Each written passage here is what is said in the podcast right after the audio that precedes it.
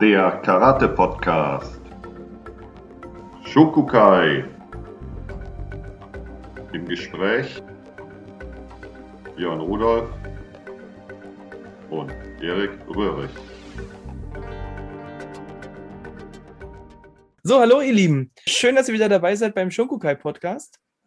Und wir haben uns heute überlegt, wir würden ganz gerne mal ein bisschen darüber sprechen, weil sich die Landschaft ähm, eigentlich auch in, in vielen eben der Kampfkünste in zwei grobe Lager, die auch noch fließende Übergänge haben, aber teilt. Und zwar hat man zum einen Vereine, also EVs, Sportvereine, die die Sachen anbieten und man hat eben kommerzielle Schulen, die, ja, die kleine Unternehmen sind praktisch. Und wir wollen mal einen Gedankenaustausch machen dazu, was wir denn davon halten. Zum einen, wenn man mit einer Sportart anfangen oder mit einer Kampfkunst anfangen möchte, ist es da besser, sich an einen Verein zu wenden oder eben an eine kommerzielle Schule? Oder ist es denn für jemanden, der, der selber seine Kampfkunst weitertragen möchte, sinnvoll, einen Verein aufzumachen oder eben ist eine, eine Schule das äh, Mittel der Wahl oder unsere Gedanken dazu? Und dazu begrüße ich natürlich wieder Erik. Hallo Erik. Hallo Björn. Erstmal vielen, vielen Dank für diese schöne Einleitung, für diese Vorrede. Und ja, dann lass uns direkt anfangen mit der Sache. Ich nehme den Staffelstab mal in die Hand und kann dazu sagen, dass ich über mein ganzes Karate- oder Kendo-Wesen mit EVs konfrontiert worden bin, in denen ich gelernt und auch unterrichtet habe. Hier und da ist es mal dazu gekommen, dass ich in Deutschland bei Schulen gewesen bin, also als Gast eingeladen, aber das war eher die Seltenheit. Und mit diesem Vereinssystem sind wir, glaube ich, auch recht einmalig unterwegs weltweit. Vielleicht können wir da mal so eine kleine Darstellung geben, wo wir stehen. Weil über den Rest der Welt verteilt, und das haben wir ja gesehen, du als auch ich, wir sind ja europaweit unterwegs gewesen oder auch in Nordamerika unterwegs gewesen. Äh, da ist dieser Schulengedanke deutlich ausgeprägter, weil es da gar keine EVs in der Form gibt. Genau, ja. So ähnlich geht es mir eben auch. Ne? Also ich bin sogar, glaube ich, mit diesem Schulsystem von kommerziellen Schulen überhaupt erst im Ausland in Kontakt gekommen und habe erst dadurch mitbekommen, dass es sowas in Deutschland ja auch gibt. Ja, also wie, wie du ja schon ansprichst, ne? unsere, unsere internationalen Bekannten, die haben eigentlich meist das, was wir jetzt eben als kommerzielle Schule bezeichnen. Also wenn ich da jetzt nur mal an Nishiyamas Dojo denke oder das von Avi, ne? ich glaube, Nishiyama war in so einer Zeit, ich weiß gar nicht mehr, was da nebenan war in dem Dojo. Ich weiß aber, nachdem das Dojo dann nicht mehr war, war es dann, glaube ich, ein Teppichladen oder so. Möbelhaus. Oder ein Und ähm, also in einer ganz normalen Ladenzeile und ähnlich ist das ja bei Avi eben auch. Ja. Der äh, hat, glaube ich, eine Pizzeria auf der einen Seite genau. und auf der anderen Seite ist da ein koscherer Schnitzelladen mittlerweile. Koscher Burger war da eine Zeit lang. Oder Koscher Burger, genau. Koscher Burger und auf der anderen Seite war Brooklyn Pizza. Richtig, die war gut. Also, die war ja, wirklich gut. Die mochte ich auch total gerne. das war, ich, also muss ich ganz kurz sagen, ich kam da an und habe dann meine erste Pizza nach dem Training in Brooklyn Pizza gegessen und da hat sich der Typ bei mir an den Tisch gesetzt, hat gefragt, bla bla bla und sagt, hat mir dann wirklich seine Visitenkarte gegeben und hat gesagt, denk dran, äh, LA ist, äh, kann ein hartes Pflaster sein. Wenn du irgendwann mal Ärger hast, ruf mich an. Und das fand ich unglaublich cool. Ach, ja, sehr cool. Okay. Also wie in diesen, in diesen 80er, 90er Jahre Filmen von, von so Dojos oder wie das ja heute noch, übrigens ein Thema, was wir noch gar nicht besprochen haben, Erik Cobra Kai auf Netflix. Müssen wir vielleicht auch mal irgendwann aufnehmen, aber also genau so ist das. Ne? Das ist eine Ladenzeile und da ist dann da Training drin. Und das ist nicht nur in, in Amerika so. Hm. Ich kann mich erinnern, wir hatten mal einen Wettkampf in Polen. Ich kann jetzt gar nicht mehr genau sagen, wo. Und da waren wir dann in so einer Mall und da war auch ein Dojo drin. Also das ist, wenn man jetzt, weiß ich nicht, hier in Berlin, wer sich hier auskennt, hier vielleicht im Alexa ist, dann ist dann da Lusch und, ja. und irgendwelche Buchläden und dann zwischendrin ist dann einfach eine Trainingsstätte. Ja, ja. ja. Oder wenn wir jetzt ähm, einen unserer, ja schon unserer, ich möchte fast sagen, unserer Trainer Sensais, die wir auch, den wir auch so ein bisschen folgen, den Gedrios aus äh, Litauen haben, ja. der hat eben auch mitten in einem Wohngebiet, hat er so eine Immobilie, in dem ein wirklich schönes Dojo ist. Oh ja. Und es ist also viel verbreiteter da, ähm, das als kleines Unternehmen praktisch aufzuführen, mit eigener Immobilie, mit Einkommen davon zu generieren. Ja, ja, genau. Das ist der Punkt. Die leben ja davon. Ne? Das sind dann Professionals. Richtig.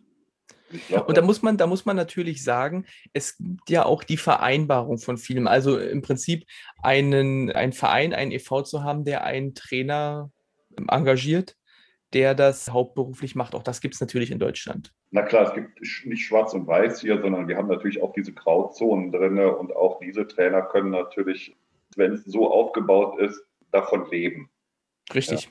So, das muss nicht sein, dass die nur mit dem Übungsleitergeld, was ja steuerlich doch recht äh, beschränkt auch ist, im Jahr nicht abgeschweißt, aber bezahlt werden, entlohnt werden, sondern die können davon leben. Das geht schon ein, ein riesiger Unterschied, das ist natürlich das, diese Gehälter, die gezahlt werden, weil das erste Mal, als wir uns unterhalten haben in Amerika und ich gesagt habe, was ich für ein Übungsleiterentgelt hier bekomme, da haben die, die, haben, die konnten das gar nicht fassen. Die haben mich mit großen Augen angeguckt und gesagt, warum, warum machst du das? Ne? Warum verschenkst du dich? Ne? Das kann doch nicht dein Ernst sein, dass du dich da hinstellst und deine Zeit und dann für 8 Euro oder sowas die Stunde be bezahlt wird. Ne? Das, das war für die ein No-Go. Ne? Die konnten es nicht nur nicht verstehen, unser System, sondern die konnten es nicht fassen. Die wollten es gar nicht verstehen. Ja, das ist tatsächlich eine Sache, die immer wieder mal auch so in meinem Kopf rumgeht. Vielleicht äh, fange ich auch mal die ganze Sache so an. Bei mir ist immer wieder der Gedanke natürlich da, ob das nicht eine Möglichkeit auch ist, seinen Lebensunterhalt zu, zu gestalten. Ne? Und die Sache ist, ich glaube und bin mir eigentlich ziemlich sicher, dass wir qualitativ wirklich etwas wirklich Gutes anbieten für alle Altersstufen. Und dann kommt immer noch dieser Gedanke auch manchmal dazu, dass was nichts kostet, ist auch nichts. Oh ja. Ein, ein Satz, den ich mal gehört habe, ich kann mich, übrigens unser geme unsere gemeinsame Bekannte, die, die Sabine, mhm. äh, die ja auch irgendwie gemacht hat, dass wir uns getroffen haben in Los Angeles. Ja, ja, genau. Ja, äh, die hatte ja tatsächlich mal vor, in München ein Dojo aufzumachen? Das haben wir gemacht. Wir haben ein e.V. gegründet, alles angeleiert. Und die hatte, das kann ich mich entsinnen, sogar ähm, also wirtschaftliche Beratung hinzugezogen. Hm. Und die haben ihr ganz klar gesagt, wenn du so niedrige Beiträge machst, dann wird in München keiner kommen. Genau. Also was nichts kostet, ist da nichts. Also da muss auch ein bisschen gezahlt werden. Genau. genau. Ja. Dann würde ich dich mal fragen, hast du auch den, mit dem Gedanken schon mal gespielt? Ja. Ich weiß ja, du bist ja immer noch nicht dazu übergegangen. Und jetzt mal, äh, wenn wir Corona mal abkoppeln, was hat dich denn dazu bewogen, es nicht zu tun? Da ist ein, ein ganz entscheidendes Kriterium. Das, das finde ich wirklich ganz wichtig, dass ich von, ja, ich nenne sie jetzt Schüler, das ist, glaube ich, okay, diese Term, dieser Terminus, von meinen Schülern abhängig sein will. Das sehe ich auch in einigen kommerziellen Schulen. Ich finde es ganz gruselig und ich kenne auch einen, der daran wirklich verzweifelt ist. Die Leute kommen dir natürlich auch speziell in unserem Land mit dem Vergleich zu EVs, ja, waren vielleicht sogar mal in den EV, haben gesehen, wie es da funktioniert. Du machst halt deine Prüfung, du machst dies, du machst jenes, du schwimmst nach oben und irgendwann, naja, es geht halt immer, es geht halt immer bergauf. Ob das jetzt okay ist oder nicht, das ist eine ganz andere Sache. Wenn du jetzt dafür aber bezahlt wirst und die Leute legen dir im Monat, was weiß ich, das 20-fache hin, was sie in dem EV bezahlen, ich glaube, dann wird auch so ein bisschen so eine Erwartungshaltung geweckt. Ja. Und sie haben natürlich auch das Mittel zu sagen, hör mal zu, wenn es bei dir nicht weitergeht, dann gehe ich halt in die Bude nebenan. Da kostet es ein Zwanzigstel und da kriege ich meinen gelben Gürtel nach einem halben Jahr. Ja. Das war ein Punkt, wo ich mir dachte, ne, Junge, Never ever, ja. Dann stehst du da, hast vielleicht Ideale, die du verkaufen musst, bloß um deinen Lebensunterhalt zu verdienen. Äh, ich hatte einmal das traurige, die traurige Erfahrung machen müssen, was es heißt, wenn Ideale den Bach runtergehen. Ja. Also mir hat es den Boden unter den Füßen weggezogen, komplett. Und das über eine sehr, sehr lange Zeit. Das möchte ich auf gar keinen Fall nochmal machen und ich bin froh, dass ich es auch nicht riskiert habe auf diesem Weg. Im gleichen Atemzug möchte ich aber auch sagen, und da stimme ich mit dir überein, was nichts kostet, ist nichts. Ja, ich habe auch Leute bei mir im Dojo schon begrüßt, die gesagt haben, naja, ist nicht wenig, 80 Euro, aber bei anderen Schulen bezahlt man ja das Gleiche. Und da dachte ich mir, bei welchen anderen Schulen bezahlt man 80 Euro im Jahr? die haben wirklich geglaubt, die müssen 80 Euro im Monat bezahlen und die hätten es bezahlt, ja. Die wären gekommen und die wären auf dem Probetraining für 80 Euro im Monat geblieben. Nein, ja, ja. Nein, aber sechs ey, oder sieben im Monat, ja. Und das sind so Dinger, die, also, die, die finde ich schon echt gruselig. Und manchmal habe ich schon das Gefühl auch, na klar, unser IV-Gedanke, was wir haben, können wir verbreiten. Das ist ein hehrer Gedanke, aber manchmal habe ich das Gefühl, also ich wie du sagtest, wir haben was anzubieten, wir haben ein qualitativ hochwertiges Produkt. Das wird echt verramscht. Das tut mir manchmal schon weh. Ich, ich denke manchmal, dass die Preise, die wir haben, Leuten, die das halt gerne kommerziell betreiben, was ich einen guten, also eine Sache finde, die ich bewundere, Leute, die das machen. Ich auch, ja. Ganz ehrlich sagen, dass wir den ja schon mit erschweren. Also diese Vereinsstruktur in Deutschland macht es ja unheimlich schwer, damit wirklich äh, Geld verdienen zu können. Genau. Ich muss aber auf der anderen Seite sagen, und das ist eine Sache, die mich auch, ich glaube, die, die mich am meisten davor abgeschreckt hat, nicht das finanzielle Risiko, diese ganzen Geschichten, sondern ich habe in meinem Karate-Leben immer wieder Leute gesehen, denen das Verdienen des Geldes dann irgendwann wichtiger wurde ja. als die eigene Entwicklung. Ah, okay. Das habe ich in, immer, also, falls das Gefühl gehabt, ob sie es für sich selber so definieren, weiß ich nicht. Und da muss ich dir sagen, man wird natürlich irgendwann an diesen Punkt kommen, wenn einen die Leute, wie du sagst, dann vor diese Wahl stellen, also mal, ich muss jetzt langsam mal Prüfung machen. Und dann können wir sagen, naja, dann bist du noch nicht so weit. Wenn du meinst, du kannst irgendwo Prüfung machen, dann geh da gerne hin. Das ist natürlich dann anders. Ne? Man hat dann nicht mehr Schüler, wie du sagtest, sondern Kunden. Und wir machen ja auch viel äh, über, über Lehrgänge, wie wir uns fortbilden. Ne? Und dann ist halt die Frage, kann ich denn auf zu jedem Lehrgang fahren? Also kann ich, wie es ja mein, mein Ziel ist, eigentlich immer Avi, wenn der irgendwo in Europa zumindest ist, dem, am Wochenende dort zu sein? Oder kann ich mit, mit ruhigem Gewissen, wenn ich wieder Lust habe, einen Wettkampf zu machen, kann ich da wirklich hingehen? Wenn ich mich verletze, dann steht das Dojo still. Ne? Also das sind alles Sachen, die mich am, an meinem Fortbringen im Karate hindern würden wahrscheinlich. Und das würde mir am meisten Angst machen. Das ist ein ganz, ganz wichtiger Teil. Und wie gesagt, ich habe leider viele gesehen, wo das Überhand nahm, wo die Entwicklung nicht mehr im Vordergrund stand, sagen wir es mal so. Und so richtig vorleben, wie das auch anders geht, sehe ich es vor allem eben bei Aviroka. Da sind auch noch andere bei, also Gidrius in, in Litauen. Auch da sehe ich, habe ich nicht das Gefühl, dass es ihm vorrangig ums Geld verdienen geht. Aber so als oder als erstes habe ich es so richtig erlebt bei Avi. Und das ist auch ein Teil der Faszination, die, die er, finde ich, ausstrahlt. Ne? Der hat der jahrelang auch mit seinem Dojo rumgedümpelt und das war ihm, glaube ich, egal, solange er die Qualität haben konnte und, und für sich weiter trainieren konnte, glaube ich. So wirkt es für mich. Ja, ich denke bei ihm, das ist jetzt natürlich eine sehr persönliche, ein persönlicher Austausch, den wir hier führen, aber weißt du, genauso wie die Leute, die anfangen, irgendwann äh, mehr Geld sehen zu wollen in ihrem Portemonnaie und das im Vordergrund stehen und das halt deren Naturell ist, ist, ist Avis einfach ein ganz anderes Naturell. Das ist ein ganz anderer Charakter. Richtig. Der hat sein Für und Wider genauso wie die Leute, die versuchen, Geld zu scheffeln. Also wenn, wenn, wenn im Prinzip beide zusammenkommen würden und eine Struktur aufbauen würden, wäre das schon, das wäre zum Beispiel ein tolles Ding. Sind ja mal so Ansätze gelaufen. Ja, ja. ja ja, wo man dann sagen könnte, also es war mehr der, der Interessierte an der Sache und dann der Macher der Struktur und aber dann kommt, kommt dann doch der Macher der Struktur kommt dann doch irgendwie auch durch und möchte Macher der Technik werden. Dann, ja, ja, das, das sieht man ja auch immer wieder. Nee, aber ich habe jetzt auch so ganz persönlich, für mich ist eben dieser Weg, das, den, den, den Blick auf die Technik zu richten, also auf die technische Entwicklung oder generell auf die Entwicklung im, im Karate, ist mir halt wichtiger. Und ich glaube, ich hätte halt, ich hätte halt selber Angst, dass mir die Prioritäten da irgendwann schwimmen gehen. Ah, ja. ja. ja. dass du dir nicht selber, ja, dass du dir nicht selber mehr treu bleiben kannst. Richtig. Über das Geld vielleicht oder auch über die Verpflichtung. Verpflichtung und Geld ist ja eng miteinander verknüpft. Ja. ja. Kann ich ganz gut nachvollziehen. Also, das ist, glaube ich, so eine Entscheidung, wenn man selber überlegt, wie man das Ganze weitergeben kann. Ne? Hm. Ähm, es kommen aber natürlich noch andere Gedanken hinzu, die, die da immer mit reinspielen. Und zwar ist das, das kannst du natürlich auch mit einem Verein machen, aber meist ist ja eine kommerzielle Schule mit einer eigenen Immobilie verbunden. Ja, ist klar, du musst sie anbieten für sehr viel Geld verkaufen. Ne? Und da muss ich sagen, das ist natürlich auch eine Sache, die unheimlich reizvoll ist, finde ich. Also Der Vorteil ist eben, wenn man, also in Berlin ist es so, wenn man einen Verein hat, der eben nicht nur gemeinnützig ist, sondern eben auch äh, förderungswürdig ist, bekommt man ja die Schulsporthallen oder öffentliche Hallen kostenfrei für die Trainingszeit. Ne? Und das ist natürlich ein Riesenvorteil, dass du ähm, eine Trainingsstätte hast, die du selber nicht bezahlen musst, auch der Verein nicht. Aber du musst dich halt immer abstimmen. Ne? Du, es kann halt sein, dass, dass du äh, reisen musst, gucken musst, wo es ist. Du musst dein, dein Zeug immer mitnehmen. Also bei uns in Neuenhagen ist es ja auch so, wir, wir müssen natürlich die Pratzen immer mitnehmen. Wir haben da gar keine Möglichkeit, irgendwas einzuschließen oder so. Wir können keine Matten dort haben, was ähm, bei dem Boden da eigentlich ganz empfehlenswert wäre, weil der sehr, sehr hart ist.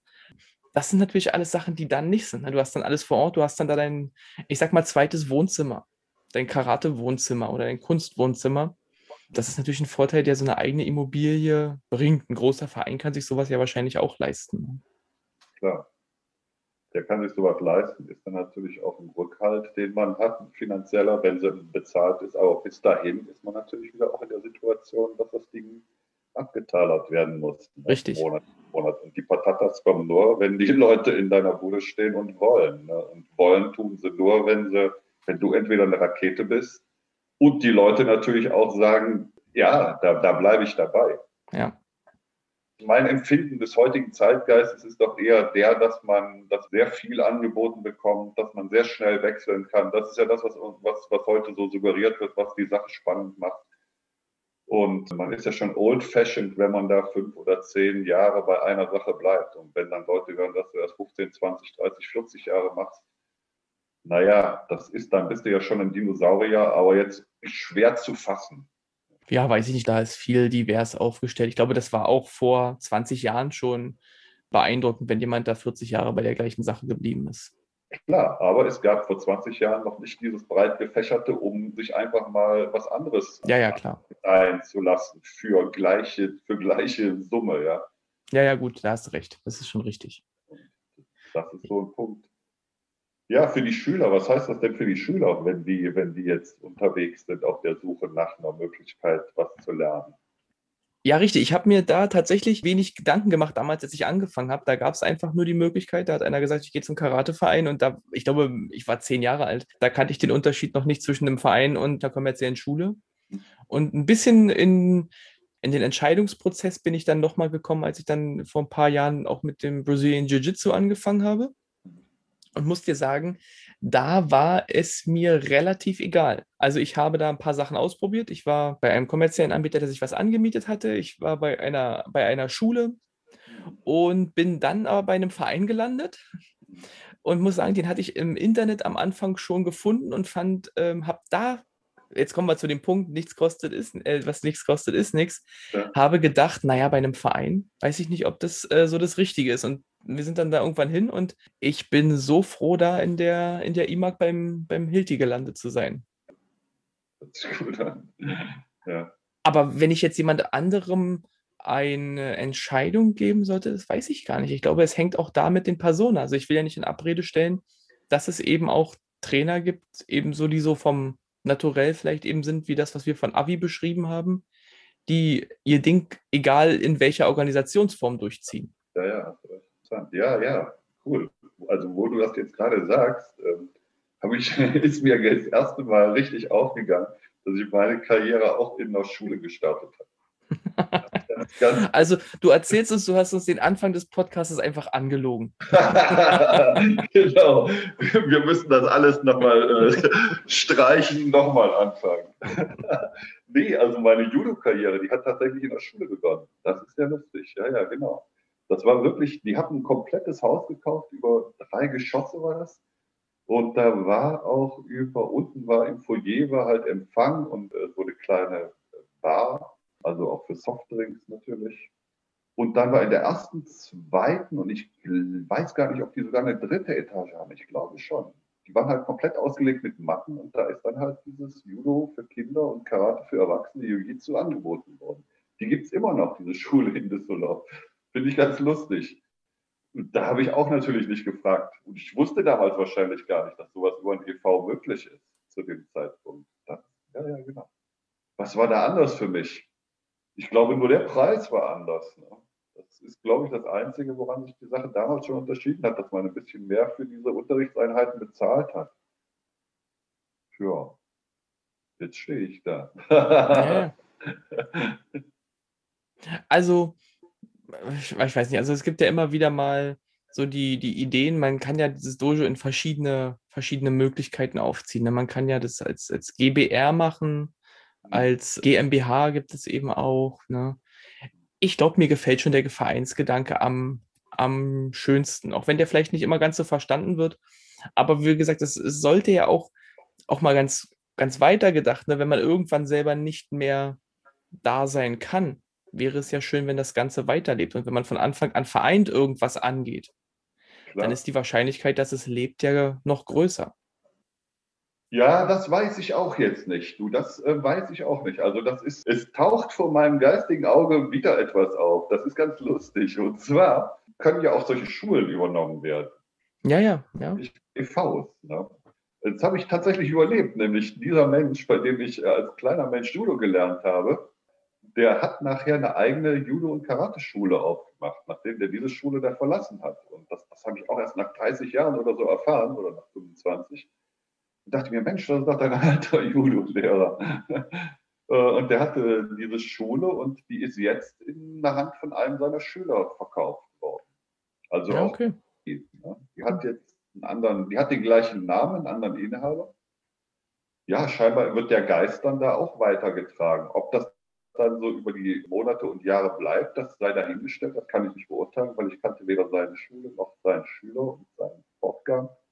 Aber zumindest hat sich jetzt wirklich so manifestiert in diesem Falle. Na sag mal, oder fangen wir mal so an, Erik. Wenn die Zeit unendlich wäre, die man hat in der Woche. Also wenn der Tag nicht 24 Stunden nur hätte und wir nicht nur sieben Tage die Woche Zeit hätten. Ich glaube, was uns beide auch noch faszinieren könnte, wäre, glaube ich, Aikido. Ich könnte mir vorstellen, dass, weil das doch, ich glaube, von, von der Philosophie her doch ziemlich nah dem Nishiyama-Karate ist, würde ich jetzt mal postulieren, ohne tief ins Aikido reingeschnuppert zu haben. Könnte ich mir vorstellen, dass du auch noch Lust hättest, irgendwann mal Aikido zu machen. Wäre eine spannende Sache. Ja, ja genau. Und ich auch. Und so, wir wollen jetzt morgen mit Aikido anfangen in der nächsten Woche. Wo würdest du hingehen? Würdest du zu einer Schule gehen oder würdest du einen Verein aufsuchen oder wäre das gar kein Kriterium für dich bei der Auswahl, wo du hingehst? Also es wäre tatsächlich wirklich erstmal, ähm, erstmal wäre es finanziell für mich schon ein Kriterium. Ja, ob ich jetzt 1000 Euro im Jahr oder 200 im Jahr bezahle. Das wäre für mich schon ein Kriterium, muss ich sagen. Das würde aber untergeordnet der Qualität sein. Das heißt, ich würde mich schon auf die Suche machen, mir erstmal die ganzen Homepages anschauen und schauen, welche Vita dahinter steckt. Das ist für mich ganz wichtig, weil der Mensch ist für mich sehr wichtig, wie bei allen Sachen, ja. Und dann schauen, Probetraining machen und dann schauen, was mir am besten gefällt. Und ich würde zur Not auch in den Apfel beißen und die Mehrkohle, die deutlich Mehrkohle hinlegen, wenn ich darin jemand finde, bei dem ich mich gut aufgehoben fühle. Das stimmt schon. Ja, ja, Und dann ist er im Prinzip wieder unabhängig von der Organisationsform, oder? Ja, ja, das stimmt auf jeden Fall. Also könnten wir, weil wir hatten uns ja vorgenommen, bei dem Thema diesmal nicht ganz so lange zu machen, könnten wir im Prinzip als Empfehlung für jemanden, der auf der Suche nach was Neuem ist, sagen, egal, schau dir, schau dir einfach die Leute an, die da die da das leiten, die das ähm, in der Hand haben, sage ich mal. Ja. Die Leute, die es machen. Und wenn dein, wenn dein Gefühl dir sagt, das sind die richtigen, dann wird es auch das Richtige sein, oder? Ja, das finde ich auch. Das finde ich gut, ähm, wobei ich den Suchenden noch auf den Weg geben möchte, nehmt euch ein bisschen mehr Zeit ja, und macht ein macht mindestens immer drei, vier Trainingseinheiten aus, bei denen ihr Probe machen könnt, weil also ich halte es für ganz wichtig, weil mal seid ihr schlecht drauf, mal ist er schlecht drauf, mal sind beide schlecht drauf und beim dritten Mal ist alles super oder wie auch immer. Ja, das, sind, das hängt von der Tagesform ab, das hängt von der Konstellation ab, mit der man sich begegnet. Das ist das eine und das andere prüft, bevor ihr anfangt, was für euch im Leben wichtig ist ob ihr das da findet. Nach meinem Dafürhalten, weil das ist so eine intensive Sache, wenn man sich darauf einlässt, ja, ist das der Dreh- und Angelpunkt bei der ganzen Geschichte. Was, ist, was steht bei euch an, an höchster Stelle im Leben? Und wird das da gelebt? Und wenn ja, ich glaube, dann sind die, ist der, der Matchpoint, der, es geht los. Mhm. Okay, und dann lass uns doch noch mal eine Empfehlung an die andere Richtung geben. Also ich, für mich kann ja sagen, ich kann, solange ich mich im Karate noch denken kann, wollte ich irgendwie das weiter selber unterrichten. Ich habe das Gefühl, dass das heute nicht mehr ganz so stark bei vielen vertreten ist, aber auch da mag ich mich irren.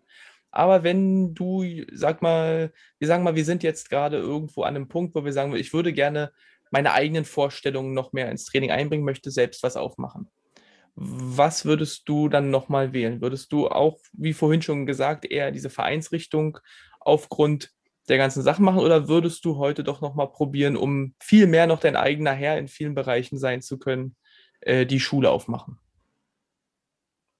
Also ich denke, dass ich weiter beim EV bleiben würde oder beim Verein bleiben würde, weil ich mir vorstellen kann, wenn der Verein, wenn du mit dem Verein gut zusammenarbeitest, können deine Wünsche da sehr, sehr gut umgesetzt werden. Du hast viele Möglichkeiten und ja, diese Bürde, die ich mir auflasten würde, mit einer Schule äh, bezahlte Schüler zu haben, die wäre für mich nach wie vor zu groß. Und ich hätte immer das Gefühl, zumindest in unserem Land, ich wäre Dienstleister. Und das ist eine Sache, der ich auf gar keinen Fall, mit, mit der ich auf gar keinen Fall mich irgendwie sehen will, wenn ich da vorne stehe und den Karate mache.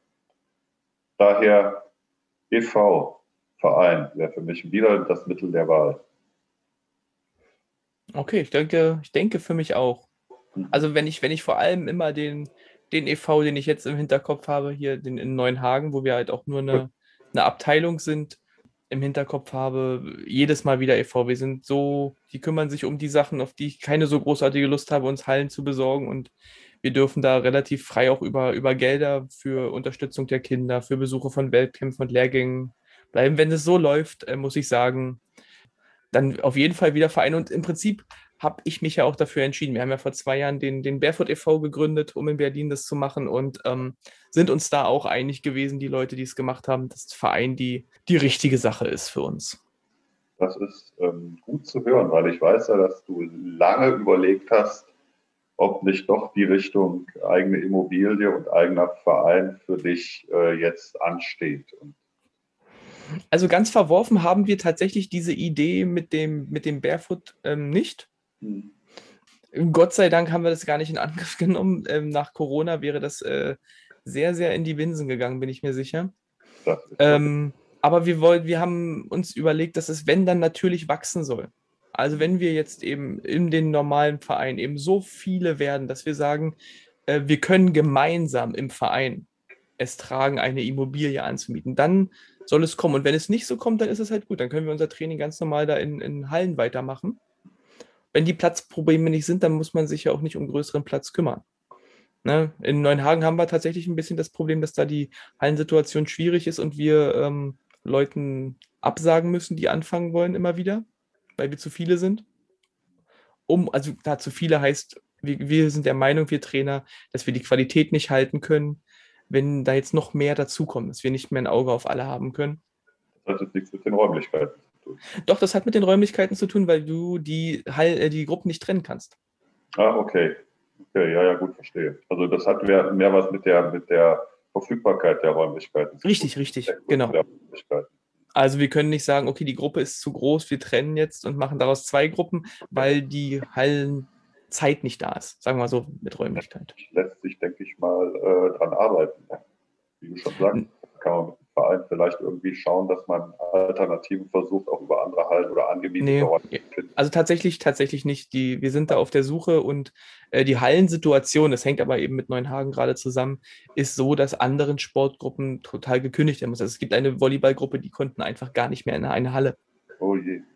Ähm, das ist tatsächlich ein Problem, aber nichtsdestoweniger bin ich trotzdem damit, wie es da läuft, sehr, sehr zufrieden. Cool. Das ist doch, das ist doch schon ein schönes Schlusswort. Denke ich auch. Also summa summarum, Leute, seid froh, dass tolles Training angeboten wird. Geht auf die Suche nach tollem Training und stellt es nicht im Vordergrund, ob jetzt EV oder Schule, sondern geht mit weit geöffneten Augen und Ohren durchs Leben. Schaut euch an, was geboten wird. Prüft euch und dann schlagt zu im netten Sinne. Perfekt, genau. So, Erik, warum wollten wir heute eigentlich das Thema ein bisschen kürzer abhandeln? Ob es uns gelungen ist, bin ich mir gar nicht sicher. Wir haben Anfragen bekommen. Ja. Also wir haben Fragen zu unserem Podcast bekommen. Erstmal freuen wir uns natürlich, dass der Podcast auch gehört wird. Wie gesagt, wir würden es auch machen, wenn nur wir uns unterhalten würden. Und da wollten wir uns einer Beantwortung stellen. Genau. Zumindest schon mal einer. Ja, weil genau. wir, wollen, wir wollen halt keine, keine Folge jetzt komplett mit der Beantwortung von Fragen aufbauen, sondern wir wollen, wenn, dann versuchen, immer ein kurze, kurzes Thema zu machen und dann nochmal eine Frage dran zu hängen. Genau, und ich würde gerne mit der komplexesten Frage tatsächlich heute anfangen. Und Gut. zwar hat uns jemand geschrieben und gefragt, wir erzählen immer vom Nishiyama-Karate und dass wir das machen. Und wir haben auch gesagt, dass das schon genau die Sache ist, die wir wollen, haben aber noch nicht so richtig sagen können, warum. Hm. Und hatte mit Erik schon einmal vorher telefoniert und da sagte Erik danach, kann ich sofort aus dem Stegreif beantworten. Und da sagte ich, ja, ich auch. Und dann haben wir angefangen zu reden und sind vom Hundertste ins Tausendste gekommen, so dass wir gesagt haben, pass auf, nee, lass uns das nochmal in unserem Kopf ein bisschen strukturieren, damit es vielleicht ein bisschen klarer wird. Und den Versuch, den wollen wir jetzt eigentlich ganz gerne mal angehen. Okay. Ähm, ob das klappt, werden wir sehen. Aber wir freuen uns auf jeden Fall, dass Fragen kommen. Und wie gesagt, wir wollen eine kleine Kategorie hier immer einräumen, damit ihr diese Fragen auch stellen könnt. Ja, ja super, klasse. Pass auf. Ähm, jetzt machen wir was ganz Tolles, was man ja so in einem Audio-Podcast optimal anbringen kann. Wir zeigen jetzt mal unsere Mindmaps. ja, ja, die ist, ist gut, Erik. Ich hoffe, ich hoffe, die Frage ist beantwortet. ist, wer sie nicht sehen kann, schade. Für den Rest sicher gewinnbringend. Ja, wir haben uns als Hilfsmittel, weil klar, wir haben wieder, Björn sagte, sofort gesagt, klar, beantworten wir aus dem Stegreif, ja, aus der Hüfte geschossen. Und dann haben wir gesagt, gut, dann lass uns mal versuchen, das Ding so zu formulieren, dass wir uns da irgendwo wiederfinden. Äh, da haben wir dann uns für das Mittel der Wahl Mindmapping entschieden. Dem einen oder anderen sagt es mehr, dem anderen, dem anderen vielleicht ein bisschen weniger. Also das ist so eine Form, sich mit seinen Gedanken zu sortieren und die aufs Papier zu bringen. Auf jeden Fall haben wir Mindmaps vor uns liegen, damit wir selber nicht aus dem Ruder laufen mit unserer Story. John, gebe ich das Wort erstmal an dich. Dann sag doch mal, wo für dich Dreh- und Angelpunkt bei deiner Entscheidung, Nishiyama Karate zu machen, ist. Ein, was ein entscheidender Punkt oder ein naheliegender Punkt ist, vielleicht formulieren wir es so. Es gibt ja ganz viele Dreh- und Angelpunkte. Ich habe das versucht, so ein bisschen in Relation zu setzen, was ich eben sonst auch im Karate so erlebt habe. Und das ist natürlich alles eine ganz subjektive Sache. Mhm. Und da gab es für mich eigentlich drei große Punkte, die mich an diesem System Nishiyama und eben die, den Leuten, die das weiterführen und versuchen weiterzuführen, eben so fasziniert, ist zum einen, dass es ein schlüssiges System ist. Also ich kenne das als, als Kind noch, ist mir als Kind schon aufgefallen, dass wir im Training etwas gemacht haben. Dann waren wir dann mal auf einem Lehrgang von einem Trainer und dann hat man da was gemacht und das ist nie wieder aufgetaucht. Mhm. Also das, das, hatte, das, das hatte nichts miteinander zu tun in meiner Vorstellung. Oder was ich eben auch noch erlebt hatte, war, dass man äh, bei einem Trainer war, da Sachen geübt hat und dann im, im nächsten Jahr oder zwei Jahre später wieder da war. Und dann war das aber was ganz anders. Also es passte irgendwie nicht für mich so zusammen. Das heißt nicht, dass ich nicht will, dass sich irgendwas ändert, dass man auf Altem immer beharrt, aber ich hatte diesen roten Faden, der da drin war, den konnte ich nicht sehen. Und wie gesagt, das muss nicht an dem System, was ich da erlebt habe, liegen, sondern äh, es kann auch einfach an mir liegen, dass es in einer anderen Sprache kodiert war. Aber das habe ich da eben eben nicht gefunden. Und wenn es eben Ausnahmen im, im Nishiyama-System gibt, dann sind die immer gut begründet für mich. Also ich habe da vielleicht ein Beispiel zu.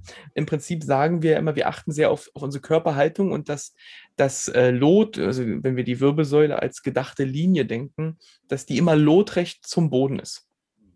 Und wir halt eben gerade stehen. Aber das ist eben nicht immer so. Es gibt Ausnahmen, die dann aber auch einen wirklich guten Grund haben und nicht einfach nur weil ich es hier so möchte. Das finde, das ist eine Sache, die, die mir sehr gut gefällt. Also man hat Prinzipien, an denen man sich hangeln kann und es gibt Ausnahmen, aber ganz klar warum. Erik, ich, wir, wir telefonieren ja mit Bild. Ich sehe dein Gesicht und ich glaube, du willst irgendwas dazu sagen. Ja, ich stimme dir erstmal so zu. Das war ja schon fast zu erwarten. Ich kann das nachvollziehen, was du da formulierst. Das finde ich ganz interessant. Ich sage dann vielleicht mal eben wo bei mir so der Dreh- und Angelpunkt bei der Sache ist. Also das System Nishiyama, in erster Linie ist es für mich die Person, ja, die das System für mich zugänglich gemacht hat. Weil das System Nishiyama für mich durch die Person Nishiyama repräsentiert und vorgestellt worden ist. Und andere Menschen haben bei, bei mir den Eindruck von anderen Systemen hinterlassen.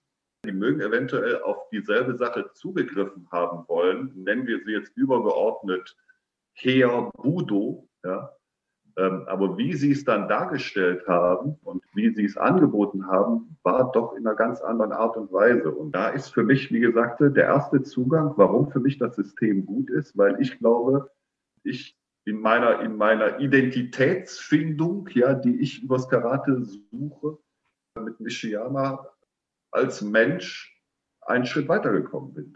Das ist für mich ganz entscheidend. Also nicht der Vergleich zu anderen Karate-Systemen oder Arten, sondern der Mensch war für mich wichtig, den ich da kennengelernt habe. Und der hat für mich das Ding aufgeschlossen. Gehen wir vielleicht mal zum zweiten Step, weil, weil du sagst, das System mit Körperhaltung finde ich wunderbar. Ja? Und es gibt Ausnahmen. Das, das ist bei mir auch drin enthalten. Das kommt aber viel, viel später bei mir dann äh, finde ich halt einen ganz wichtigen Punkt, das hat Überschneidung mit dem, was ich davor gesagt habe, das will ich gar nicht in Abrede stellen. Und ein Satz, ich bin mir gar nicht mehr sicher, ob der tatsächlich vom, von Nishiyama stammt, aber ich glaube schon, es ist eben dieses Karate, also wie er es versteht, Karate ist eine Kunst, die die Wissenschaft zulässt. Und das ist nur ein Satz, der so viel beinhaltet darin. Wenn ich das mit anderen Künsten vergleiche, ich bin nicht in so vielen Künsten sehr bewandert, ich habe mich eine Zeit lang viel mit Literatur beschäftigt. Auch da ist es ja so, dass viele Leute, es gibt ein paar, ich glaube auch im Sport, die sind einfach, die können es so. Die können es einfach. Und dann gibt es so Leute wie mich. Und ähm, die, die brauchen erstmal einen Halt, ein Handwerkszeug. Ja, genau. ne? Und auch das sieht man ja, wenn man jetzt mal den, den Bogen zur Literatur vielleicht schlägt. Man, man hat immer Umbrüche. Man, im, Im Sturm und Drang wurde gesagt, wir machen was ganz, ganz anderes. Wir sind total neu.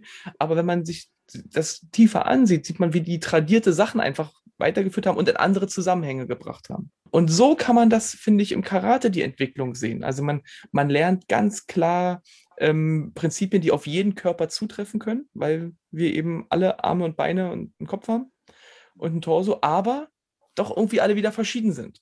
Also man abstrahiert es erstmal runter auf die Sachen, die wirklich zu, die alle haben und äh, wenn man diese Basis hat, kann man sich dann ganz frei entwickeln. Und da kommt eben dieser Kunstgedanke hinzu, dass es irgendwie für mich an der Stelle, wo ich jetzt bin, schon ein bisschen mehr als die Summe aller Teile ist.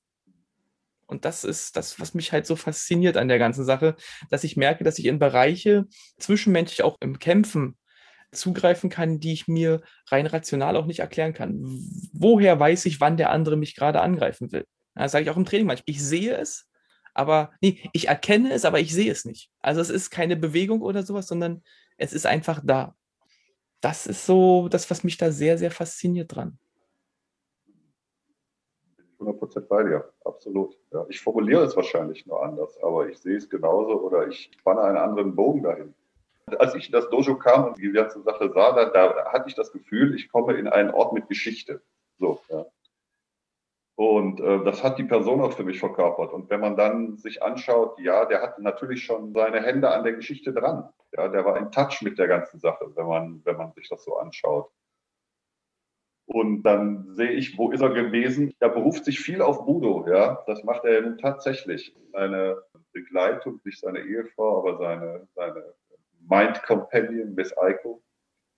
Und wenn ich mir das anschaue, dann denke ich mir, Udo ist ja ein System. Das ist ja ein System, ja, ein System von vielen. Und ich versuche mich als Mensch in meiner Identitätsfindung über andere Menschen, Nishiyama, oder über Systeme, Budo oder Kunst oder Verkehrs- oder Rechtssystem zu orientieren. Und da ist dann für mich wieder der zweite Schnittpunkt, da ich mir denke, ja, der ist mir als Mensch sehr nah in seiner Darstellungsform und und über das System, über dem er sich mir darstellt, nämlich über das System Budo, was er auch sehr konsequent formuliert und lebt. Ja, und da waren dann für mich zwei Matchpoints. So, geht natürlich nicht, aber es waren zwei Punkte, die sich getroffen haben. Mhm. Nämlich die Person trifft mich, berührt mich persönlich Und der berührt mich in ein System, nämlich dem Budo, was der wirklich, also ich glaube, er, er hat es wirklich gelebt ja, äh, und hat es von der Sozialisation auch so erfahren und äh, präsentiert es mir und gibt mir die Möglichkeit, mich darin zu äh, bewegen. Aber der zweite Punkt, warum nicht Yamakarate? Ja, das System Budo, für mich ist natürlich ein Zirkelschluss, ne? weil ich kann das System Budo nur aus meiner Sicht aufs Karate beurteilen, weil für mich natürlich der Zugang übers Karate funktioniert. Also natürlich finde ich in dem Moment Budo genauso gut, weil es im Prinzip Karate Budo ist. Ja. Also ich kann es nicht aus einem anderen Blickwinkel betreiben. Du hast es ja, ich glaube, mit dem Kendo ist man natürlich an dem Budo-Gedanken aus einer anderen, aus einer leicht anderen Perspektive noch mehr dran als ich. Ne? Deswegen kann ich das gar nicht so untrennbar voneinander sehen. Also will ich gar nicht sehen, du ja auch nicht. Ich will es nicht voneinander sehen, aber ich glaube, es ist ganz, ganz, ganz klar voneinander zu sehen. Ja, weil es ist ja, also ich bin ganz gewiss, dass ich die ersten 25 Jahre meines Lebens nicht mit dem Budo-Gedanken im Karate konfrontiert war. Hm. Das ist für mich klar. Ja. Dennoch war ich der Sache immer loyal gegenüber. Ja, auch der Person war ich loyal gegenüber, die mich unterrichtet hat. Habe mich aber dennoch immer wieder gefragt, das war ein Dreh- und Angelpunkt in, meiner, in meinem Karate-Leben. Was passiert denn mit dir? Wie, wie, ist denn deine Entwicklung überhaupt zu sehen, die du hier durchlebst in der ganzen Zeit? Es kommen neue, es kommen neue Leute nach, es kommen jüngere Leute nach. Diese jüngeren Leute machen dasselbe, was du mal gemacht hast, die gehen auf Wettkämpfe. Die werden ganz erfolgreich in Wettkämpfen. Die werden sehr erfolgreich äh, auf nationaler und internationaler Ebene sogar. Und dann frage ich mich, Erik, wo, wo bist du denn jetzt mit deinen 20, 25 Jahren Karate-Erfahrung gegenüber denen, die das jetzt seit acht oder zehn Jahren machen? Worum bist du denn jetzt besser? Und in dieser Zeit hatte ich keine Antwort. Null. Die einzige, die ich hatte, ich werde älter ja, und langsamer. That's it. Und das war für mich ein Gräuel. Ne? Ich wusste ja, dass in der gleichen Reihe, in der ich stehe, jüngere Leute da stehen, die mehr Pfeffer haben, mehr Esprit haben, ne? dass die mich irgendwann einfach dominieren mit ihrem Speed und ihren Möglichkeiten weil ich eben nicht über andere Sachen geschult worden bin. So. Und dann komme ich zu Nishiyama und der bietet mir in seinem Buddha-System unter anderem das, was du gerade gesagt hast, nicht auf der, nicht auf der rationalen, sondern auf der emotionalen Ebene von vornherein eine Möglichkeit an, mit anderen Leuten zu interagieren. Ja, nämlich zu kämpfen, ohne zu gucken, ohne zu wollen, ohne zu machen, ohne zu planen. Das kann man im Jigeko, das kann man, wenn man übt, ja, das kann man im Sparring machen aber nicht im Kumite kann man das machen. Da hat er mir Möglichkeiten angeboten und die auch zu überprüfen, wie du genau gerade sagst. Mhm. Und dann natürlich für mich der dritte Punkt. Er ist glaubwürdig als Person. Er bietet ein System, was für mich zugänglich scheint und dessen höchster Wert für mich auch nochmal, nämlich das Nichtkämpfen, meine Maxime im Leben ist, nicht kämpfen. Ja? Das heißt, nicht hinstellen und ein Ohrfeigengesicht machen und dauernd von links und rechts einen abkriegen und sagen Danke, sondern das heißt Todome, der Gedanke, der genauso im Kendo mit ähm, äh, anders formuliert worden ist, mit einem Strike das Ding beenden. Ja. Und das war ein neuer Punkt für mich, der im Karate ganz elementar war, in Nishiyamas Budo-Karate. Ja, und ja, nicht, ja. Im, nicht im Karate Erik 25 äh, Jahre lang vorher oder im Wettkampf-Karate oder im ich mache nur Kumite-Karate und ich mache nur Kata-Karate, weil da gibt es diesen Shia, da gibt es diesen Todome-Gedanken ja gar nicht und der wird auch gar nicht so auf den Prüfstein gestellt. Ja. ja. Ist da der nächste Link und das war ja auch das, was ich vorhin sagte. Ich halte es für ganz schön, das macht man natürlich nicht in den jüngsten Jahren, aber wenn man so in etwa weiß, wo man im Leben hin will, ja, nicht kämpfen. Und dann kommt jemand, der natürlich über das Kämpfen dich auf den Weg dahin führt, aber über ein klar formuliertes Kämpfen und über ein vergleichbar mit anderen sich äh, austauschendes Kämpfen. Alter, was will ich mehr? Ja. Erik, ganz, ganz kurz, du hast ähm, das erwähnt und äh, fürs Kendo schon erklärt, den, diesen Todome-Gedanken, ne? der ja ganz wichtig ist, der eben von Nishiyama oftmals eben als auch der Finishing Blow, also mit einer, genau. mit einer Aktion, möchte ich mal sagen, ja, zu machen, dass der andere nichts mehr tun kann. Genau. Ne? Das vielleicht für die, die äh, mit dem Begriff, ich weiß nämlich, dass der auch in anderen Karate System auch anders genannt wird. Den gibt es da zum Teil eben auch, aber der wird da manchmal anders genannt. Ich habe die, die Begrifflichkeit da jetzt nicht drauf. Deswegen wollte ich da kurz. So wie es im Amerikanischen oder im Englischen.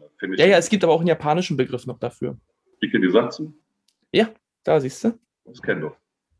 Den der wird auch im Karate zum Teil, habe ich da auch schon gefunden. Und ja. Wo die ja gar keinen Ken haben. da, übrigens bei deinen Ausführungen fällt mir gerade ein, äh, möchte ich eine Sache, die da mit anklang, auch nochmal auch noch mal rausstellen, die ich für mich auch so wichtig finde, ist eben, dass du ein lebenslanges Vorankommen und eine lebenslange Entwicklung, ein Mhm. Besserwerden hast, obwohl dein Körper dich nach und nach eben, sagen wir mal so, nicht mehr so stark unterstützen kann.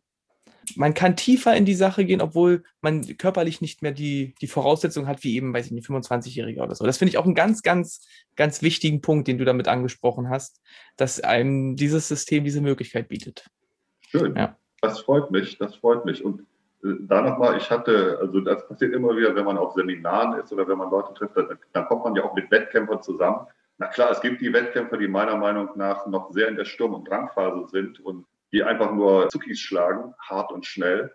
Ja, ist auch eine Methode, mit der man klarkommen muss, geht auch. Aber es gibt natürlich auch die, die schon so ein bisschen reinfühlen in das, worüber wir hier gerade gesprochen haben und die sagen, man, ne? wie kann das sein? Ne? Ich bin 25, ich bin 30 und du bist doppelt so alt ne? und äh, du hast mich immer. Ne? Wie kommt's? Ne? Ja, wie kommt's? Ne? Ja. So kommt's. Ne? Und, da, und dann sind wir wieder bei dem Ding, ne? Identität. Ne? Also was, was macht mich als Menschen aus? Wie interagiere ich mit anderen Menschen? Ne? Habe ich bei ihm gelernt. Habe ich, ihm, habe ich ihm in Anführungszeichen im vorigen Karate nicht gelernt. Da war es gut, mit Menschen zusammen was zu machen. Es war gut, mit Menschen höflich zu sein. Aber das zu, das quasi auf den Prüfstein zu stellen und zu kultivieren, no way. Und habe ich bisher auch noch in keiner anderen Karate-Schule oder von keinem anderen Sensei in dieser Dichte erlebt. Ja. Okay, haben wir, Erik, haben wir kurz die Frage beantwortet, die uns gestellt wurde? Aber Ja, ich ja. glaube, es ist, es ist eben nicht kurz zu beantworten. Ne? Ich glaube, das ist genau das, äh, weswegen wir uns halt auch noch mal ein bisschen vorbereitet haben. Ähm, ich hoffe, das hat, die Beantwortung hat nicht in der, in der Länge abgeschreckt, denn wir würden gerne noch weitere Fragen von euch unter äh, shunkukai.podcast.gmail.com haben, weil uns das natürlich auch wieder so ein bisschen selber zum Denken anregt. Ja, ja, auf jeden Fall. Das ist für uns schön und wir binden uns dann natürlich auch mit der Außenwelt ein bisschen mehr ein. Und genau das wollen wir ja. Wir wollen ja, wir wollen ja nicht hier als eine Blase im Netz äh, wabern, die isoliert vor sich hin glänzt oder auch nicht, äh, sondern wir wollen ja mit euch, wenn es geht, gemeinsam was bewegen. Ja, dieser, ja, dieser Gedanke, dieser Gedanke vom, vom Budo vielleicht, von, von der Sache. Gut, Gut, dann würde ich sagen, haben wir das für heute hoffentlich erreicht, was wir vorhaben. mhm. nie, ne? Weiß man nie. Aber vielleicht interessiert es ja doch den einen oder anderen, was wir dazu zu sagen haben. Ja. Wir hören uns nächste Woche wieder. Fragen stellt die gerne unter shunkukai.podcast.gmail.com, dass wir äh, vielleicht da auch noch ein bisschen mehr Anregungen von euch kriegen. Sonst verabschiede ich mich schon mal. Ich verabschiede mich von dir, von Erik, von allen anderen. Bis nächste Woche. Tschüss, tschüss in die Runde. Der Karate Podcast. Shokukai. Im Gespräch Björn Rudolf und Erik Röhrig.